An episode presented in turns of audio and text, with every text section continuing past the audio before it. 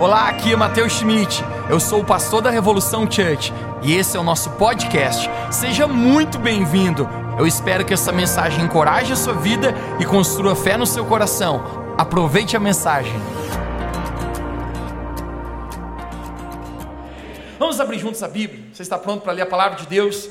1 Reis, capítulo 18. Nós vamos ler um texto aqui, nós, será o norte da nossa mensagem. Teremos alguns princípios hoje que realmente vão abençoar a nossa vida. 1 Reis, capítulo 18, nós vamos ler do verso 41 até o verso 46. 1 Reis, capítulo 18, do verso 41 até o verso 46. A palavra de Deus nos diz assim: E Elias disse ao rei Acabe: Vá comer e beber, pois já ouço o barulho de chuva pesada. Você pode dizer bem alto comigo, já ouço o barulho de chuva. Então Acabe foi comer e beber, mas Elias subiu até o alto do Monte Carmelo, dobrou-se até o chão e pôs o rosto entre os joelhos. Verso 43 diz: Vá e olhe na direção do mar, disse Elias ao seu servo. E ele foi e olhou. Não há nada lá, disse ele. Sete vezes Elias mandou: Volte para ver. Você pode dizer comigo, diga: Volte para ver. Olhe para alguém que está perto de você, diga: Volte para ver. Na sétima vez o servo disse: Uma nuvem tão pequena quanto o tamanho da mão de um homem está a se levantar no mar. Então disse Elias: Vai dizer a Acabe: Prepare o seu carro e desça antes que a chuva o impeça, irá chover. Enquanto isso, nuvens escuras apareceram no céu, começou a ventar e começou a chover forte. E Acabe partiu com o carro para Jezreel. Verso 46: O poder do Senhor veio sobre Elias, e este, prendendo a capa com o cinto, cingiu-se, correu à frente de Acabe por todo o caminho até Jezreel. O tema da minha mensagem nessa noite é saindo do deserto, saindo do deserto. Vamos orar? Feche seus olhos. Deus, nós queremos te agradecer porque a sua palavra vai ser ministrada aqui e eu oro que os próximos instantes o nosso coração possa se abrir eu oro, Deus, que a tua presença possa se intensificar aqui nesse lugar. Eu oro por cada mente e coração. Nos conecta com o Senhor. Nos faz, Deus, conectar com a tua palavra. Nós queremos sair daqui, Deus, realmente cheios de fé, cheios daquilo que o Senhor tem para as nossas vidas. Essa é a nossa oração hoje, em nome de Jesus. Você pode dizer comigo amém? amém. Eu quero falar um pouquinho hoje a respeito de como é indispensável, gente, nós criarmos uma natureza e uma atmosfera de fé no nosso coração. Falar a respeito da natureza de fé é tão importante, porque a Bíblia fala que o justo viverá pela fé. Você pode dizer essa palavra comigo? Diga fé. Um, dois, três. Fé. Hebreus capítulo 11, verso 1, fala a respeito do que é fé. E diz: Ora, a fé é a certeza daquilo que não se vê, e a convicção daquilo que se espera. O próprio autor do livro de Hebreus, certo momento ele refere-se, ele diz: sem fé é impossível agradar a Deus. Uau, ele está dizendo, não é, é impossível, você não irá conseguir agradar a Deus sem fé. E eu não sei quanto a você, mas eu quero agradar a Deus. Quem quer agradar a Deus aqui? Ele está dizendo, sem fé, isso será uma tarefa impossível. Jesus, quando estava nessa terra com seus discípulos, Várias vezes Jesus repreendeu seus discípulos, várias vezes Jesus repreendeu eles. E imagina qual foi a maior motivo, o número de vezes maior por causa de repreensão. É por causa de pequena fé. Você lembra quando Pedro está caminhando sobre as águas e ele afunda? Jesus estica a mão para ele, o levanta, e a primeira coisa que Jesus fala é: homem de pouca fé. Por que, que você duvidou? Quando os discípulos estão num lugar e traz um menino terrivelmente endemoniado. Os discípulos oram por aquele rapaz para ele ser liberto, ser curado, e ele não é curado, então pensam, chama Jesus para dar conta do negócio, a gente não deu. E quando Jesus chega, Jesus ora, num instante aquele menino é liberto, e os discípulos vão ter uma conversa com Jesus, ele fala, Jesus, por que, que a gente não conseguiu orar por ele, expulsar aquele demônio, ele ser liberto? Primeira coisa que Jesus fala, por causa da pequenez da vossa fé. Gente a respeito de fé, é tão importante porque, de alguma maneira, viver com Deus é viver uma jornada de fé. Muitas pessoas referem-se até à nossa caminhada cristã, a nossa vida com Deus, como uma caminhada de fé. Agora, uma coisa interessante, gente, que fé é para esta vida. Fé você só usa nesta vida. No céu, eu não vou precisar de fé. No céu, eu vou ver Jesus com os meus próprios olhos. Eu não preciso de fé no céu. No céu, eu não vou ter desafios. No céu, eu não vou ter boletos para pagar. Nossa, o amém da igreja foi muito forte. Vamos orar hoje para a financeira dos irmãos. No céu, eu não vou precisar mover montes. No céu, não terão desertos, o qual eu vou precisar sair. Fé para hoje, diga pra, comigo, diga fé para hoje. Como pregador, eu sempre quero ser um pregador de fé, não um pregador fake, um pregador de fé. Porque muitas vezes eu estou pregando e eu não estou sentindo nada, mas eu não preciso sentir nada, eu apenas preciso crer que no mundo espiritual Deus está fazendo alguma coisa. Fé. Fé é a certeza daquilo que nós não vemos, mas é uma convicção de algo que nós estamos esperando.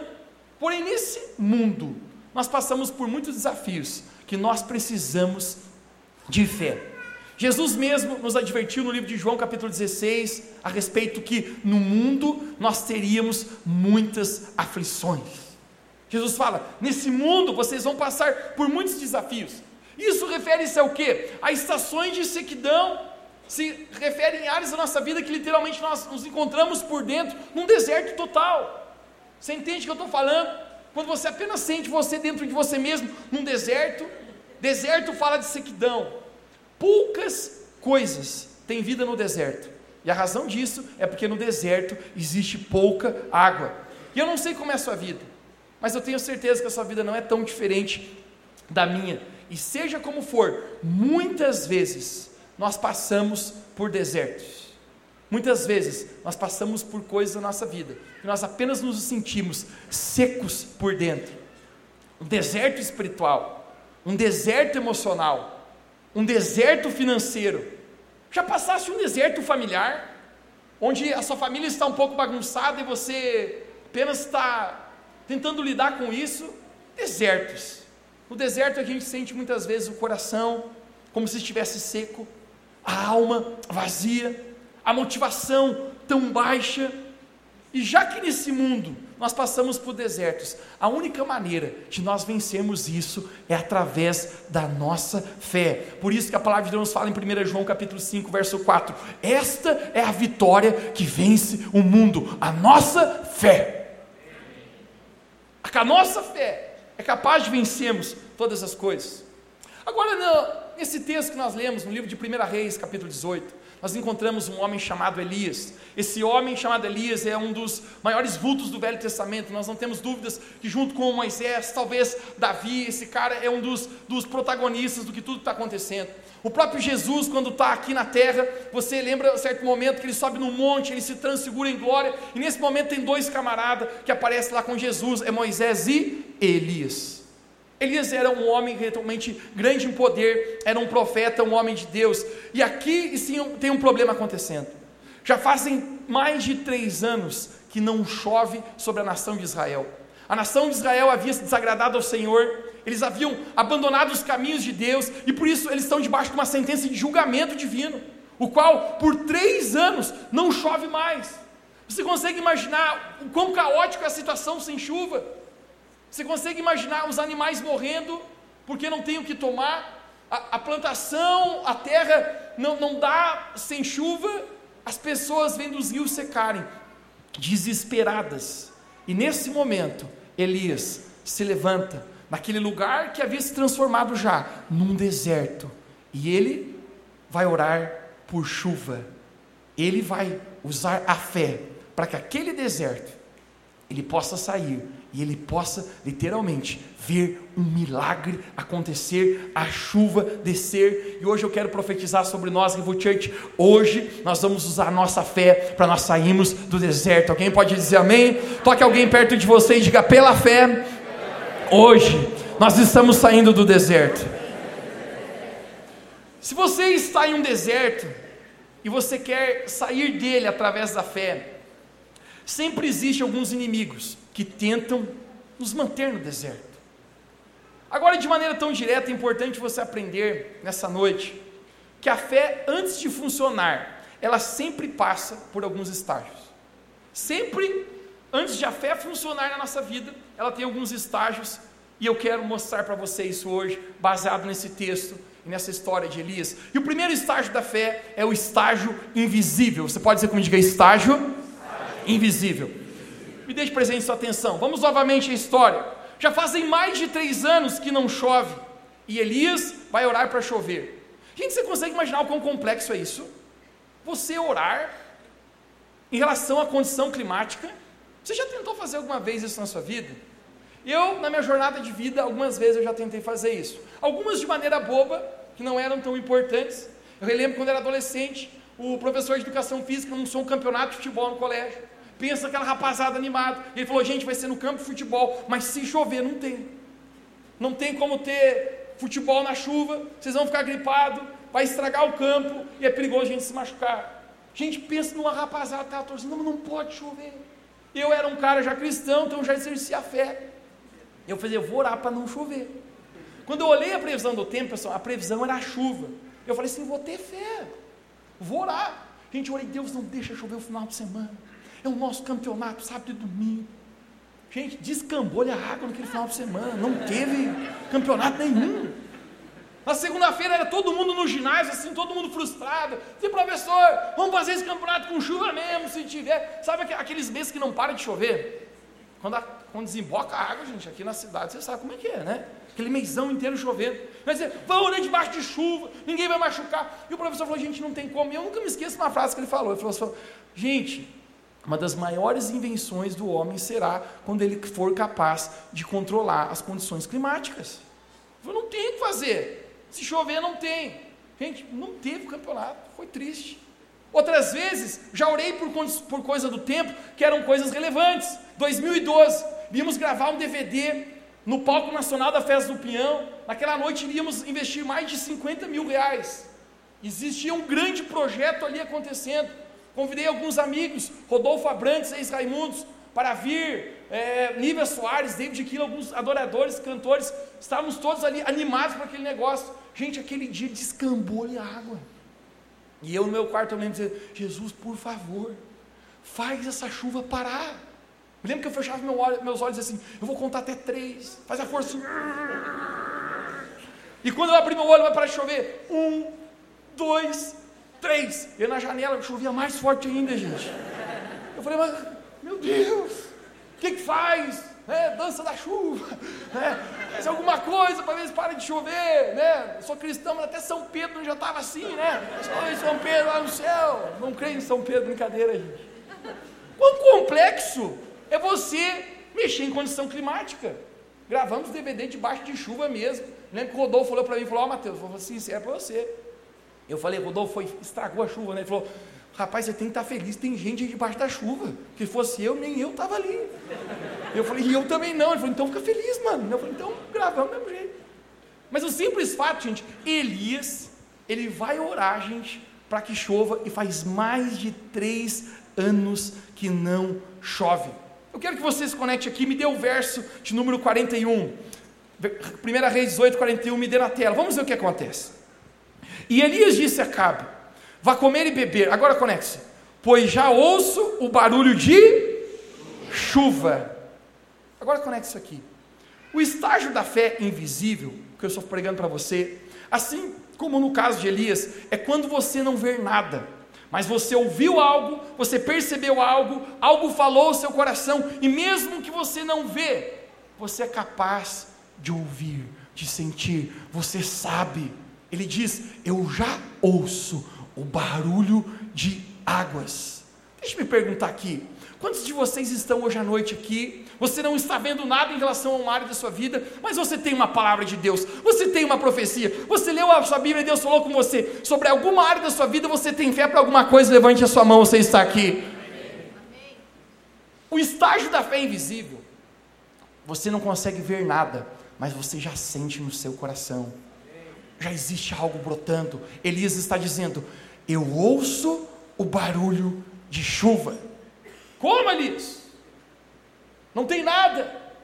Mais de três anos que não chove. Porque a fé sempre começa no estágio invisível. E esse é um momento tão interessante. Porque quando Elias está naquele momento, ele não vê nada, mas ele apenas sabe. E o que Elias faz? Vamos no verso 43. Conecte-se agora. No verso 43. Diz assim: Vá e olhe na direção do mar, disse ele ao seu servo. E o seu servo foi e olhou. Não há nada lá, disse ele. Sete vezes Elias mandou: Volte para ver. Volte para ver. Eu quero mostrar algo para você aqui hoje à noite. Né? Por favor, fez academia, Maurício, essa semana? Então é você mesmo. Vem aqui, por favor, vai ser voluntário. Você consegue imaginar o que está, falando, o que está acontecendo aqui? Ele tem uma palavra, ele está dizendo que ele viu algo, e ele chama o seu servo, ele, ele, ele tem um servo, e ele diz: Meu filho, vai chover, vá até o monte, até a montanha, e olhe se você vê alguma, alguma nuvem, alguma coisa para chover. Então, vamos lá, o monte vai ser até na metade do auditório, corre lá. Veja se tem algo e venha me falar, porque eu já ouvi o barulho de chuva. Olhe, você está vendo alguma coisa? Volte aqui me contar, volte me contar. Cardio Cardio no domingo. Vamos lá. Você viu alguma coisa? Muita coisa. O que, que você viu? Tem, tem, tem nuvem, tem alguma coisa? Não, volte de novo para ver. Volte. Eu, eu já ouço o barulho de chuvas. Vá, vá lá, vá lá.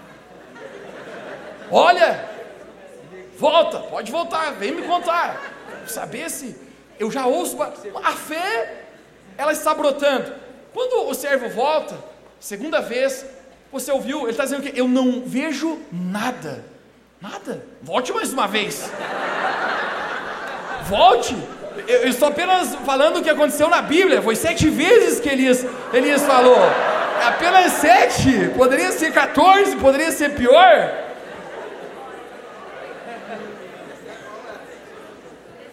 Eu, eu, acho que agora ele, ele, viu alguma coisa, mas o simples fato é que. Me fale no meu ouvido, você viu alguma coisa? Ainda nada? Viu não? Nada? Gente, a pergunta: o servo diz, eu não vi nada. Pergunta, ele está errado? Na perspectiva natural, ele está certo, mas na perspectiva de fé, ele não está vendo aquilo que está acontecendo. Sempre na nossa vida, na perspectiva humana, você não é capaz de ver, mas se você pegar a sua fé, você conseguirá ver que existe algo se movendo, mesmo quando ninguém está vendo. E a fé sempre começa no estágio de nada. Vai, veja mais uma vez. Vamos lá, é, é, é sete vezes. A fé sempre inicia no, no nada. E deixa eu falar para você. Às vezes você está num deserto e tudo que você tem é a sua fé e você não vê nada. Diga para alguém perto de você, às vezes a gente não vê nada. Ele não está vendo nada ainda. Nada. Fique aqui, descanse um pouco, meu filho. Mas continue aqui. Quando você vai ao médico e o médico diz para você: Não posso fazer nada por você. Quando você olha no espelho, garota, e você não consegue ver nada de especial em você. Muitas vezes não existe apenas nada. Muitas vezes, vamos, vamos ser sinceros um pouco aqui, só quem já fez algo por fé, muitas vezes o que você vê é diretamente oposto àquilo que você sente, a tua fé diz para você. Muitas vezes o que a sua realidade aqui fora não condiz com a palavra que tem dentro do seu coração. Agora conecte-se no verso 42, o que acontece. Chegou a dar um calorzinho, meu filho. No verso 42. Elias está aqui na tela? Está? Elias dobrou-se até o chão e pôs o rosto entre os. O que, que Elias está fazendo, Mateus? Yoga é claro que não, esqueça essa viagem, meu irmão, por favor. Besteira. O que Elias está fazendo é literalmente entender: se eu não estou vendo nada, eu não posso deixar agora com que os meus sentidos aqui atrapalhem a fé que está aqui dentro. Então eu não quero ver, eu não quero ouvir, eu preciso apenas entender que a atmosfera, que a natureza de fé que está sendo gerada aqui dentro, o ambiente de fora não atrapalhe o que está aqui dentro. Ele apenas está ali. Ah, vem chegando meu servo de novo. Vá mais uma vez. Vamos lá. Eu acho que não está tá vendo nada, ele já me falou por cinco vezes que não, não tem nuvens. É cinco, ele tem que correr mais duas. Já faz muita, muito momento que ele diz que não tem nada e. Esse é um momento tão interessante. Me fale, me fale. Ele está falando para o seu servo, vá e olhe de novo. E aquele servo está falando, nada ainda, nada ainda. E muitas vezes vê pela fé, conecte-se agora. É você caminhar sem ver nada. Ainda nada. Vai de novo. Ainda nada. Não, não, você não precisa ainda. Ele gostou, ele gostou, falei. Fica aqui, espera mais um pouquinho, senão vai dar oito. Ainda nada. Não está vendo? Ore de novo. Ainda nada. Cante de novo. Ainda nada. Leia a Bíblia de novo. Ainda nada. Continue perseverando. Ainda nada. Continue indo à igreja. Ainda nada. Continue fazendo o seu devocional. Você pode não estar vendo nada, mas não é porque os seus olhos não estão vendo, é porque não, que não está acontecendo algo no mundo espiritual. Eu não preciso ver, eu apenas preciso crer naquilo que Deus está me falando. Ainda nada? Oferte mais uma vez. Ainda nada? Mateus, é um está um deserto na minha área financeira. Ontem eu falava com dois amigos. E eu senti de, de contar uma história aqui hoje.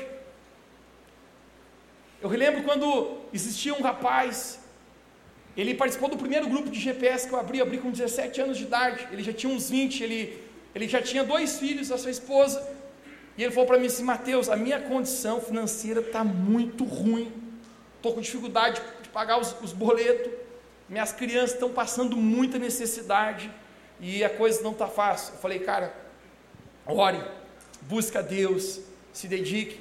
E um dia esse rapaz, eu não vou revelar o nome dele, então eu vou chamá-lo de João. Um dia esse rapaz chamado João, ele chegou para mim e falou assim, Mateus, eu estava lendo a minha Bíblia, eu estava lendo a respeito dos princípios de generosidade, de oferta, de dízimo, e isso exportou meu coração, eu quero obedecer a Deus, eu quero ter fé e praticar a palavra de Deus, e ele falou, só tem um problema Mateus, a minha condição financeira lá em casa já está tão ruim, que se eu inventar, dizimar, honrar a Deus em primeiro lugar, separar, como a Bíblia fala, primeira décima parte e honrar ao Senhor, vai faltar. O que, que você acha que eu devo fazer? O cara joga a bola para mim, literalmente assim. Gente, quando eu, o cara fala para mim, sabe que minha vontade de dizer, rapaz, você é café com leite para Deus. Não faz isso não. A situação está feia.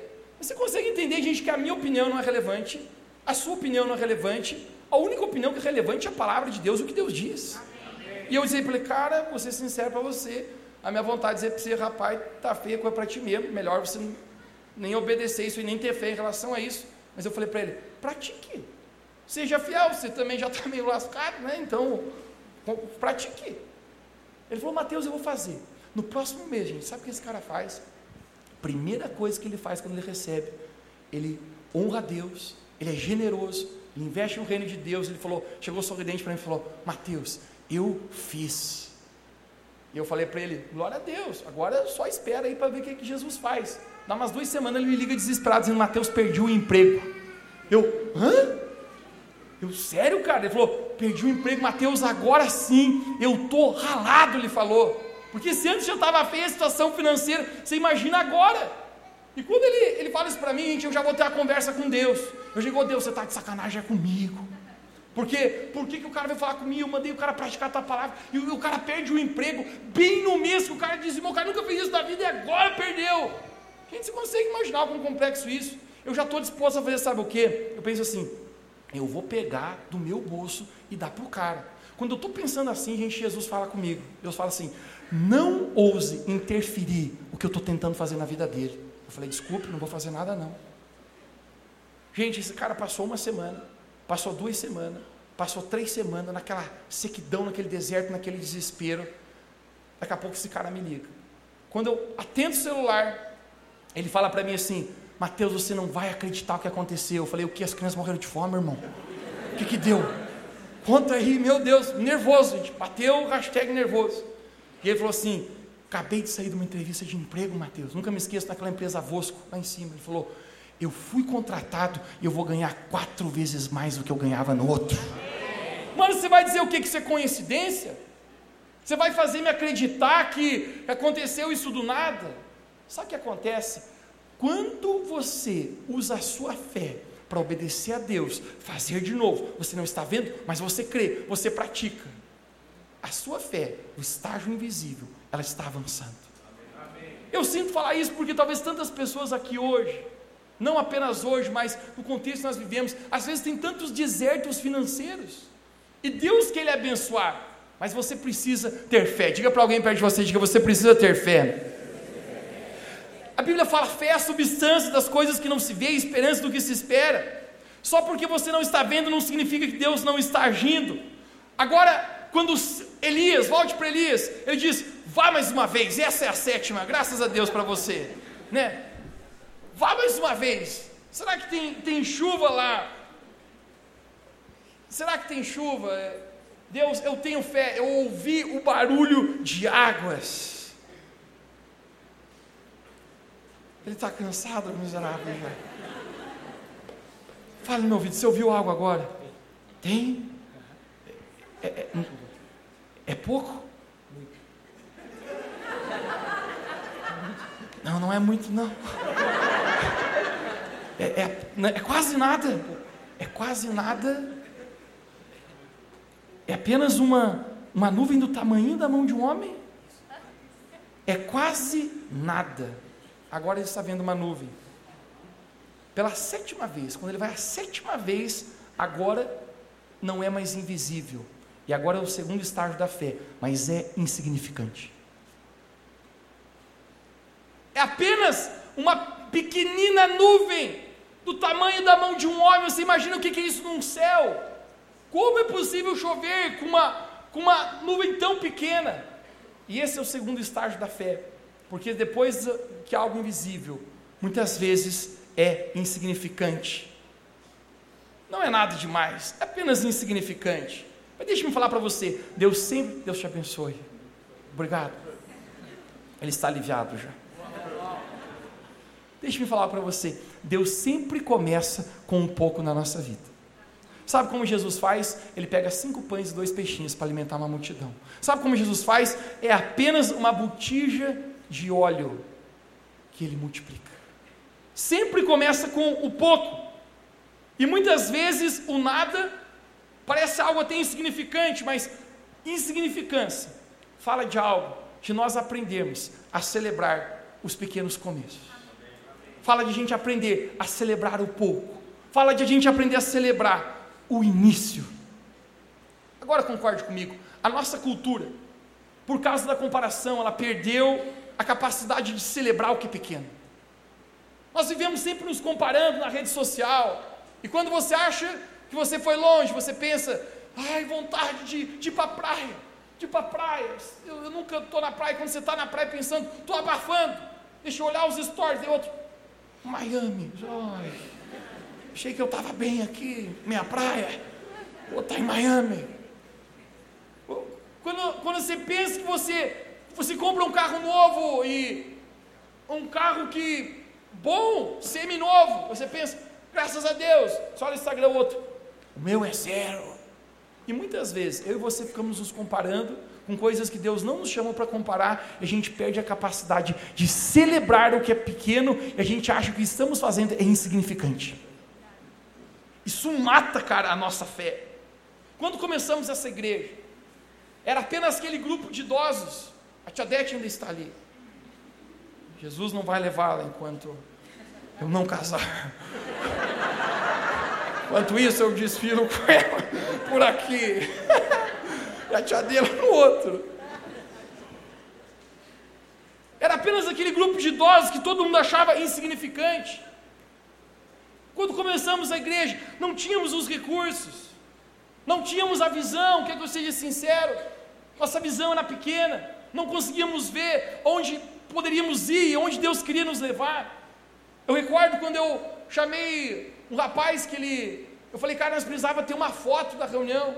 Nós não tínhamos ministério de filmagem de fotos bonito como tem, com câmeras filmando e coisas assim.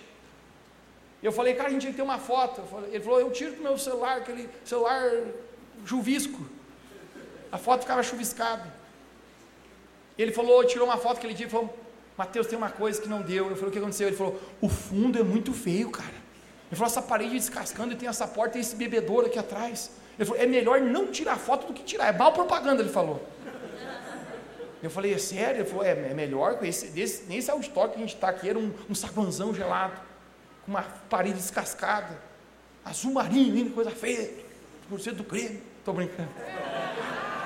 Ó, tem gremista aí. Ele falou, Mateus, não dá, é muito feio. Eu chamei mais dois, com esses dotes de marcenaria que você pode ver que eu tenho. A gente construiu dois toldos. Dois toldos. Esses todos significariam, não, não tínhamos, não, não era um fundo bonito, esse como temos hoje, luzes, tela, mas esse fundo seria o suficiente para apagar aquela, aquele, aquele lugar feio, para precisar, pelo menos, poder tirar uma foto. Só tinha um problema, não tinha onde a gente guardar esse todo. A única sala que nós podíamos guardar era um quilômetro do lugar. Gente, todas as quintas-feiras que acontecia aquela reunião, um quilômetro, a gente pegava aqueles todo e saia caminhando, morro acima com aquele negócio. Eu me lembro um dia, aqueles frios ardido de lá, sabe? Aquele que dói até os ossos. A gente caminhando ali na cará, num frio, e o inimigo já está falando comigo assim: o que, que você está fazendo, meu filho? O que, que você está fazendo? Daqui a pouco passa um cara, abaixa o vidro e fala: Uh, louco, velho!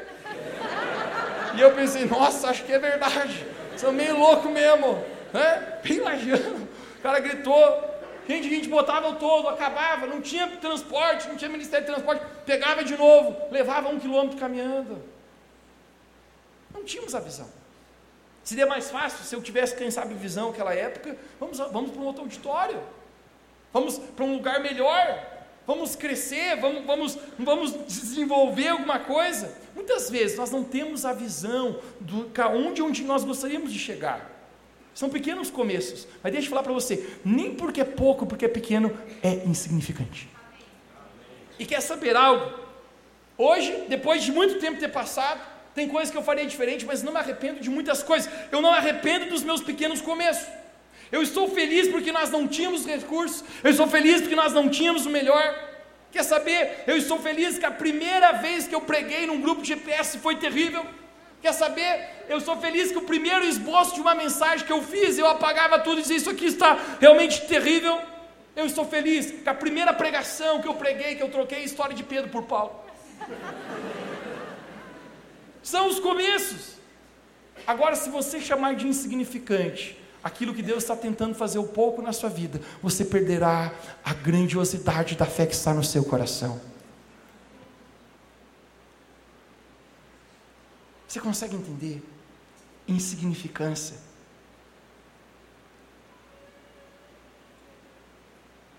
Deus abençoa pequenos começos. Deus usa pequenas sementes para dar vida a grandes árvores.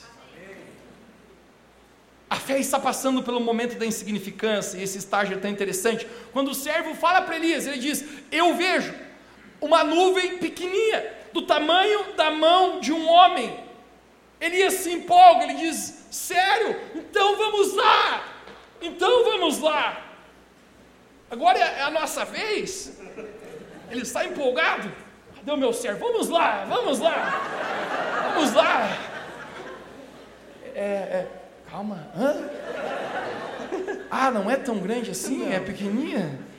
É insignificante? Ah, é insignificante. Deixa-me pregar para você. Aleluia. Eu estou empolgado também. Deixe-me falar para você. Não deixe o inimigo mentir para você que aquilo que você está fazendo é insignificante. Não deixe. Você está lutando, homem, para sustentar a sua casa, para ser um bom pai de família. Isso é significante. Você, mulher, está criando seus filhos, educando eles no caminho do Senhor. Isso é significante. Você está servindo em algum ministério, não importa se de limpeza ou de estacionamento. Isso é significante. Não deixe o inimigo roubar a fé do seu coração, dizendo que você está fazendo é insignificante. Deus unge pequenas sementes para trazerem grandes árvores. Você sabe o que falaram para mim quando tínhamos começado a igreja. Aquele auditóriozinho, aquele projeto social, uma vez alguém se aproximou de mim e falou: Mateus, eu sei que você se dedica tanto, eu sei que você tem um bom coração, mas não está tendo resultados isso que você está fazendo, meu filho. Isso é insignificante. O inimigo vai tentar falar para você, no meio da sua fé, que o que você está fazendo é insignificante. Mas para Elias não. Elias está dizendo: não importa, se é do tamanho da mão de um homem, eu creio que vai chover. Agora Elias, ele vai passar para o estágio final. Porque se o inimigo não conseguiu fazer com que a sua fé pare no invisível, se o inimigo não conseguiu fazer com que você pare na, na, na, estação que é insignificante, agora o inimigo vai tentar fazer você parar na estação da inoperância. Eu quero mostrar para você no verso 45. Me deu o verso 45 de 1 Reis 18.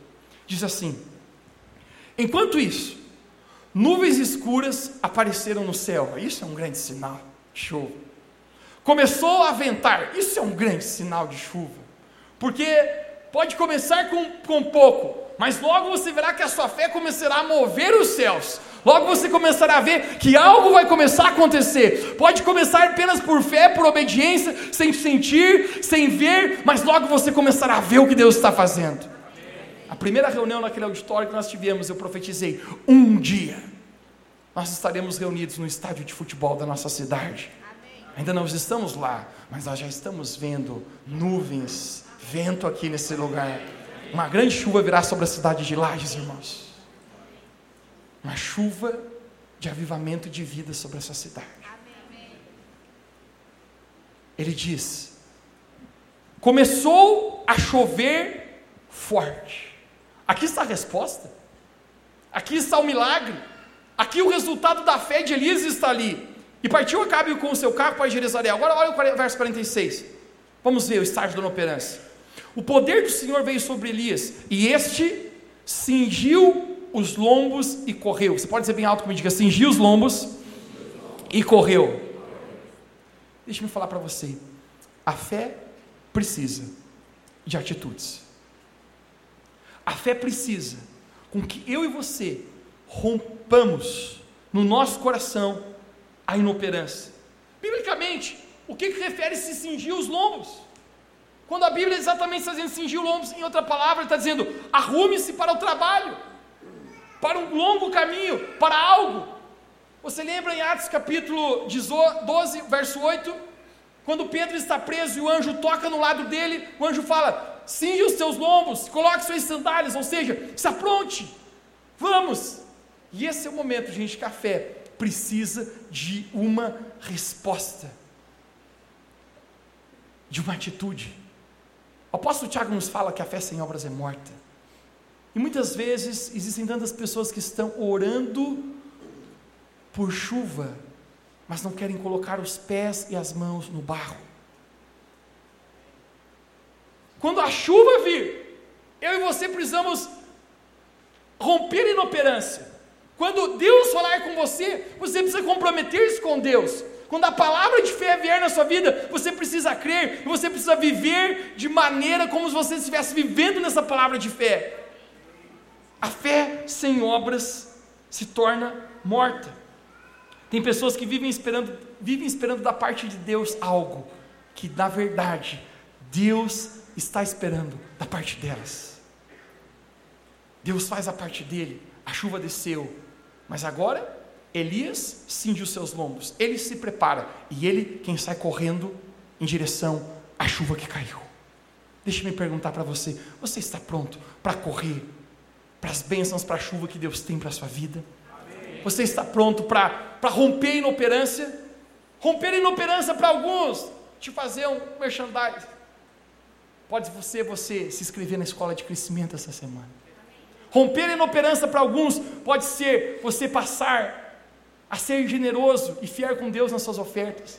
Romper a inércia para alguns aqui Pode ser você parar de viver de maneira mundana e santificar para Deus. Romper a inércia aqui, para muitos pode ser você de verdade assumir um compromisso com a obra de Deus e passar de ser um visitante para realmente alguém parte da família de Deus. Romper com a inércia, correr em direção. A fé, ela precisa de obras. Eu relembro quando eu tinha aproximadamente 21 anos de idade, apenas dois anos atrás. Nós estávamos num grupo de jovens e aconteceu um acampamento em Florianópolis, acampamento de jovens. Toda a molecada estava tão empolgado por aquilo, era um acampamento de verão.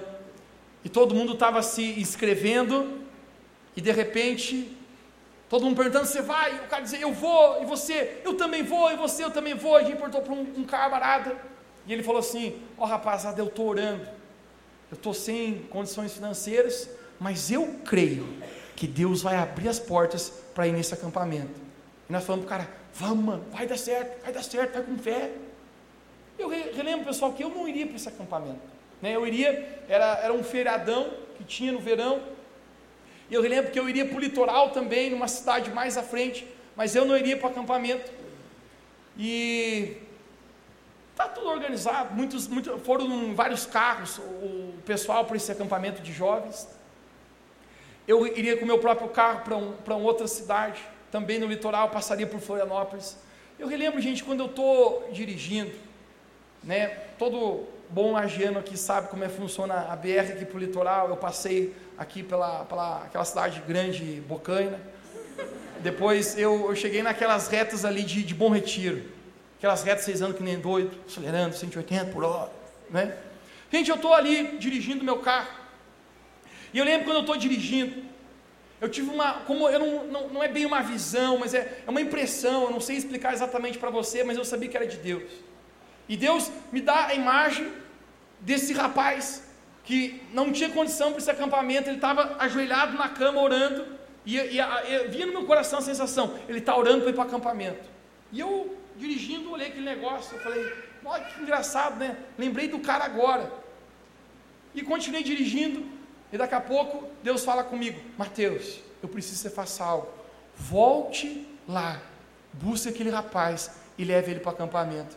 Eu falei, o diabo falando que não é na reta na reta. Eu pensei, eu, eu não, eu acelerei mais aquele carro, falei, deixa eu me sumir desse bom retiro aqui, que não tem mais volta, que daí não tem mais como voltar. Gente, eu estou uma hora de lá já, dirigindo.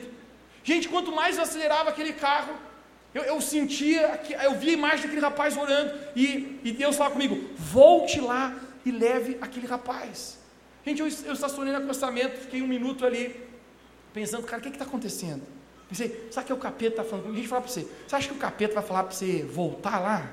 É claro que não vai. O capeta não quer ajudar ninguém. É voz da minha cabeça. A gente pensa, são coisas da minha cabeça. Fala para você, a gente acha que a tua cabeça já vai fazer você perder duas horas de viagem fazer você voltar? Vai não. É Deus que está falando. A gente pega o meu carro, pensa, não vou, vou obedecer a Deus. A gente estou voltando, estou voltando para aquele lugar, voltando para lá.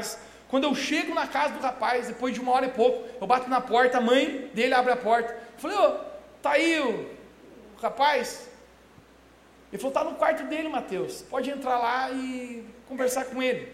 Gente, quando eu chego no quarto dele e eu abro a porta, exatamente a cena que eu vi, eu encontro. Aquele rapaz está ajoelhado, orando. Eu falo, mano, Deus falou comigo, que é para mim levar você para o acampamento. Ele levanta e falou assim: Eu estava orando por isso. Pensando assim, eu falei, cara, bora, arruma tuas malas. Ele falou, já está pronto. Eu falei, rapaz, esse cara tem muita fé, irmão. Já está pronto, Mateus. Eu estava orando, eu tinha certeza que daria certo. E eu falei, então vamos lá, cara, eu vou te levar lá, eu, indo, eu vou passar por Floripa, desvio um pouquinho, te deixo lá. Ele falou assim: e a, e a inscrição, como é que eu vou pagar? Eu falei: aí também não sei. Você orou, né? Né? Você orou, Deus certo, está movendo. Gente, Deus fala comigo de novo, Mateus. Se apertar, você consegue pagar. Eu falei: não, Deus, não consigo. Deus falou: sabe que consegue. Você tem um cartãozinho, parcela em quatro vezes aí, consegue. Diminui um pouquinho o nível do ferado de condição tua, você paga para ele. Eu falei: cara, eu vou pagar também. Gente, você pensa num rapaz feliz. Mas ele falar para você: sabe o que, cara? Passa do invisível. Mateus é insignificante, não para Deus. Para Deus, qualquer coisa que está no teu coração, que você coloca diante de Dele, tem valor para o Senhor. Esse camarada está pronto já cingiu os lombos.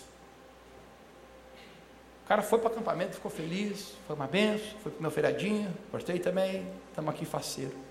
Mas você consegue entender uma coisa, gente? A fé, ela tem estágios. E se você quer vencer, sair dos desertos na sua vida, você precisa usá-la. Eu quero falar com pessoas hoje aqui que você se sente em desertos dentro de você.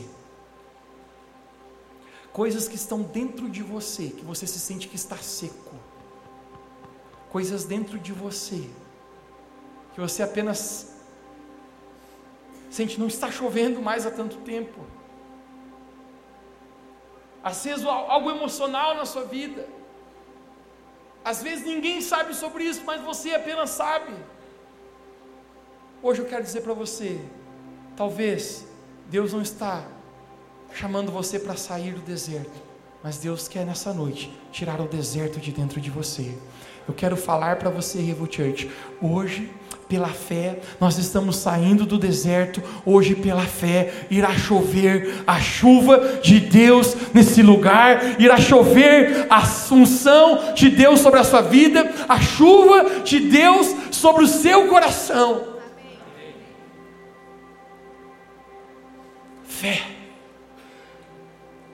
deixar-nos levar-nos nessa jornada com o Senhor, nessa caminhada. Nós não precisamos ver, mas apenas crer que Deus está conosco. Que nós possamos nessa noite receber a chuva de Jesus. Se nesse lugar você quer receber a chuva de Jesus, fique de pé onde você está, nessa noite, para nós orarmos, para nós clamarmos pela chuva do Senhor. E aonde você está, gostaria que você fechasse os seus olhos, todos fechem os olhos e você levante as suas mãos para Ele nessa noite.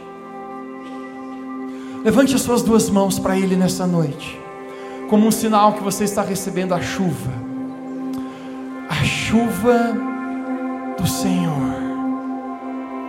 Espírito Santo, eu oro, faz chover agora. Tua palavra fala que o Senhor faria chover sobre a terra seca, que os mananciais de água viva brotariam. Hoje eu oro, faz chover em nossas vidas. Você que está aí, você sente um deserto em alguma área da sua vida, você sente sequidão. Agora, em nome de Jesus, receba a chuva do Espírito Santo, receba as águas do Senhor.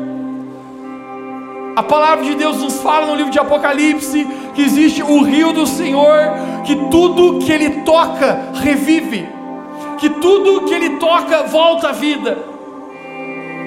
Eu apenas sinto pessoas aqui nessa noite que você está como sem vida, sem água em seu coração, é como um deserto.